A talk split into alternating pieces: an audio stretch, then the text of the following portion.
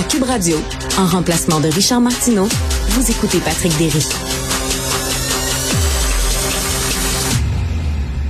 Alors, nous sommes avec euh, Jérôme Blanchet-Gravel pour sa chronique. Jérôme est essayé, c'est journaliste. Bonjour, Jérôme. Bonjour, Monsieur Derry. Euh, tu veux nous parler des universités qui cherchent à lutter contre la fraude à l'identité autochtone. Donc, il y a des gens qui cherchent à acquérir frauduleusement une identité autochtone? Ben oui, c'est euh, ça fait déjà ça fait deux ou trois ans qu'on parle au Canada du phénomène des faux autochtones qui sont littéralement en train de se multiplier. Euh, pourquoi? Parce ben que euh, on a créé au Canada, grâce au multiculturalisme, eh bien toutes sortes de, de postes, d'emplois en fait qui sont réservés à des autochtones qui doivent être purs en quelque sorte, hein, qui doivent être des purs autochtones. Euh, ce qui est difficile hein, parce qu'on sait que l'un des principaux legs de la colonisation, eh bien, c'est le métissage. Donc, euh, juste rappeler. Euh, la première grande affaire de, de faux autochtones, si on peut appeler ça comme ça, c'était Madame euh, Marie-Josée Parent, hein, la première élue autochtone euh, à la ville de Montréal. Et en 2019, on avait découvert, en fait, des historiens avaient euh, découvert que Madame Parent n'était en fait pas du tout autochtone, mais donc elle s'était, elle avait dû démissionner du dossier de la réconciliation. Et depuis, hein, c'était vraiment, ça annonçait toute une série de d'histoires similaires.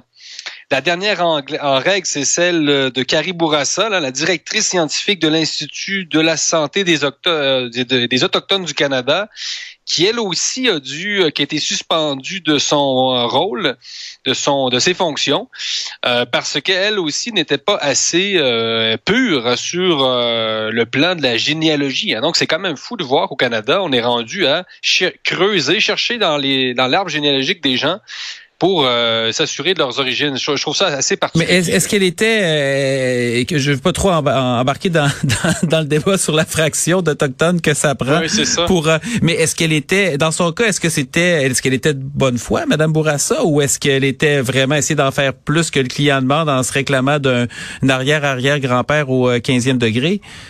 C'est toujours la même histoire. Hein? C'est toujours, euh, c'est ça, c'est toujours des parts euh, jugées insuffisantes. Souvent, la, majorité de ces gens-là ont effectivement un ancêtre autochtone, des fois deux, euh, mais ça remonte au 17e puis au 18e siècle. Puis encore une fois, c'est quand même incroyable qu'on ait rendu, qu'on soit rendu au Canada avec une politique sur finalement la, la, pureté raciale. Hein. C'est euh, un, autre grand cas emblématique. Euh, je sais pas si les auditeurs s'en souviennent. C'était Elizabeth Warren, la sénatrice euh, démocrate américaine, très connue, mm. euh, blonde aux yeux bleus, hein, qui s'est présentée toute sa carrière comme une descendante de la tribu Cherokee.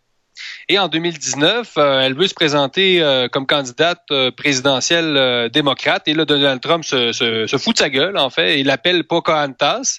Hmm. et là, Madame Warren prend l'initiative de, de, de, prouver scientifiquement ses origines. Donc, ces tests génétiques vont montrer qu'elle a une origine amérindienne de 1 sur 64, hein, ce qui n'est pas beaucoup dans le cas d'une ascendance remontant à 10 à 6 générations et de 1 sur 1024 dans le cas de 10 générations. Donc, évidemment, c'est une part assez ridicule euh, de sang euh, amérindien. Là.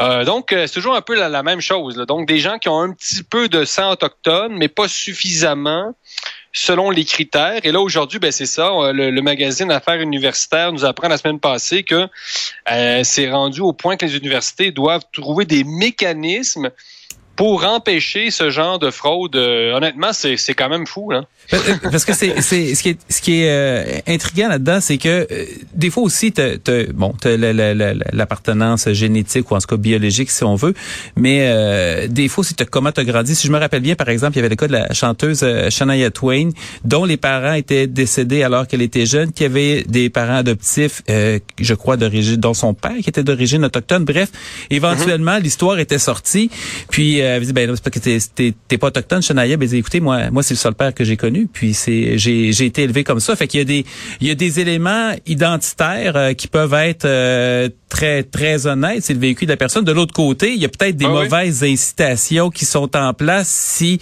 on pousse un peu trop du côté de la discrimination positive. Exact, oui. Ben, c'est une bonne question, c'est un bon point. C'est-à-dire que ça pose toute la question de savoir si effectivement l'appartenance à un groupe, c'est basé sur euh, euh, le ressenti ou la, culture comme telle, ou bien c'est basé sur la race. Hein. Donc, euh, et là, au, Canada, on a vraiment une opposition.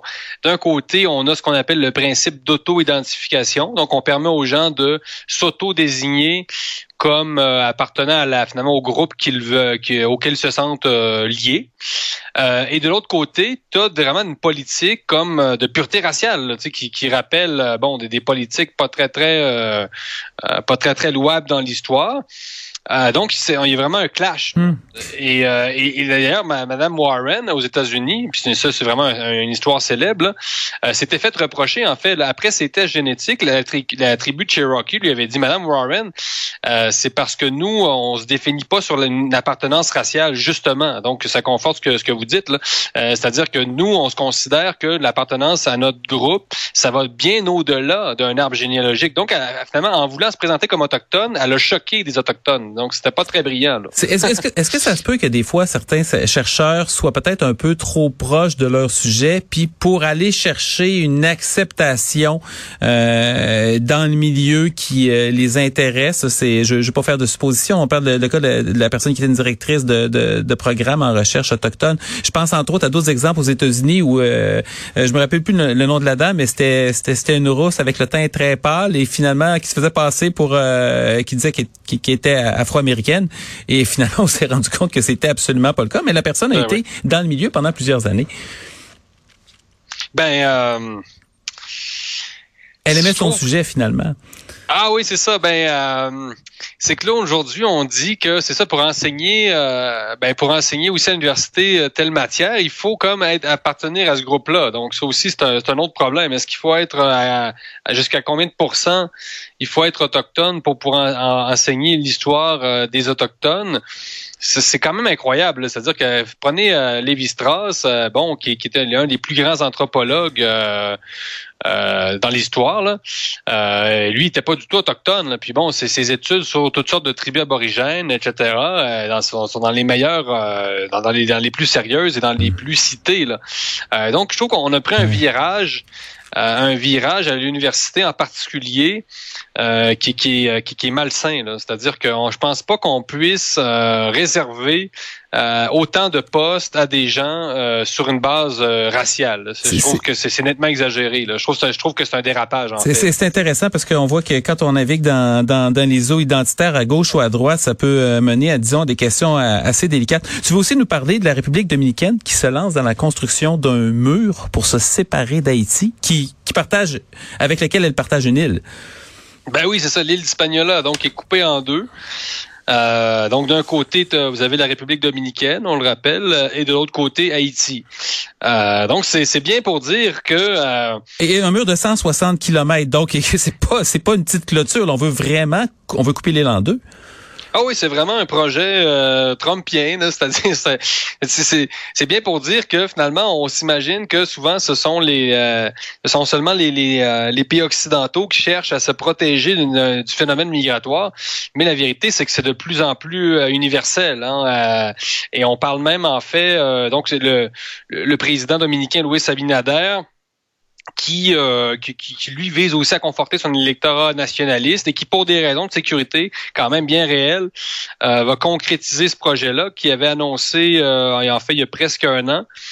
Euh, c'est pour rappeler aussi, euh, je trouvais important d'en parler parce que Haïti est vraiment un pays failli. Hein, c'est incroyable, c'est un État failli, c'est-à-dire que la, la, situation depuis l'assassinat du président Jovenel Moïse en juillet dernier, hein, quand même, rappelons-le, le président haïtien qui est quand même assassiné. C'est, puis c'est quand même la troisième fois dans l'histoire d'Haïti qu'un président est assassiné. Et, c'est pas comme si euh, ça allait super bien avant non plus, là. Non, non, c'est ça, pas du tout. Là.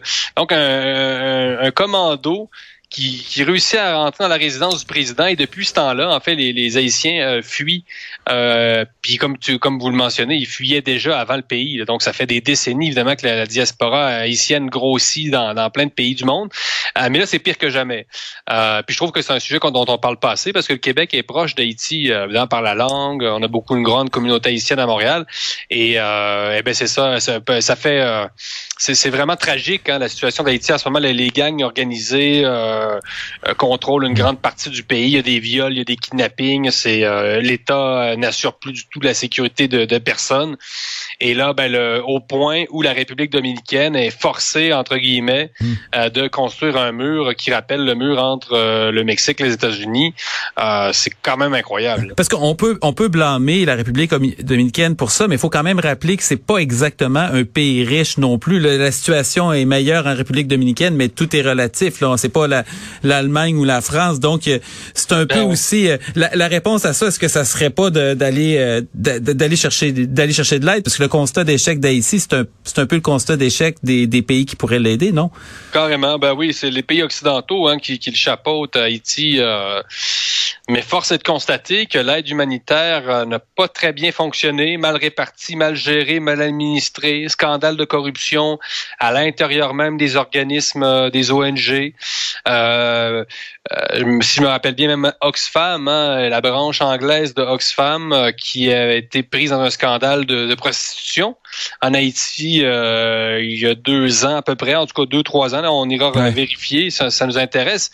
Mais, euh, mais oui, c'est un échec complet. Euh, puis, puis, effectivement, le, le, fait que ce soit la République dominicaine construise un mur, ça montre le degré de détresse quand même des Haïtiens, euh, comme, comme vous le mentionnez, quand on veut immigrer en République dominicaine, euh, et ça veut dire qu'on est vraiment pas riche, là, parce que la République dominicaine, c'est clairement pas euh, un pays riche. Mais qu'est-ce qui va se produire, en fait, avec ce mur-là? Tout simplement, c'est qu'on va pelleter la neige dans le cours du voisin, c'est selon l'expression. C'est-à-dire que... Ouais, ou le sable.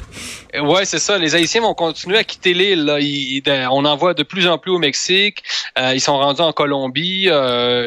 récemment, 15 000 Haïtiens ont été euh, stoppés à la frontière américaine. Les, les, euh, euh, les images avaient fait le tour du monde. les gardes frontières là, à cheval qui avaient réprimé vraiment des, des, des, des, centaines et des centaines d'Haïtiens à la, frontière.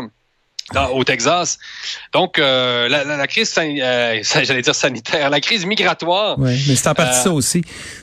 En Amérique du Nord, dans les Amériques, vraiment atteint des sommets. Hein. C'est pire que jamais.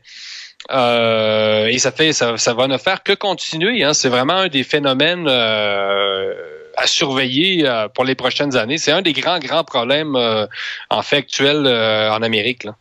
Ouais, écoutez, c'est euh, c'est un petit peu euh, c'est un petit peu désolant, mais euh, c'est euh, faut il y a, y, a, vraiment il y a vraiment un appel à l'aide, il y a vraiment un, un, un besoin d'aide et quand c'est le, plus tragique là-dedans, c'est que ceux qui quittent, c'est ceux qui peuvent. Mm-hmm. C'est souvent les les, les les les les plus entreprenants, c'est une partie de l'élite. En tout cas, c'est un mot que j'aime pas j'aime pas utiliser, mais souvent en tout cas des leaders à, à tout le moins.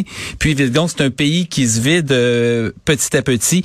Euh, Jérôme Blanchette, essayez ce journaliste. Euh, merci pour ces éclairages et au, plaisir. Un plaisir. Merci beaucoup. Bonne journée.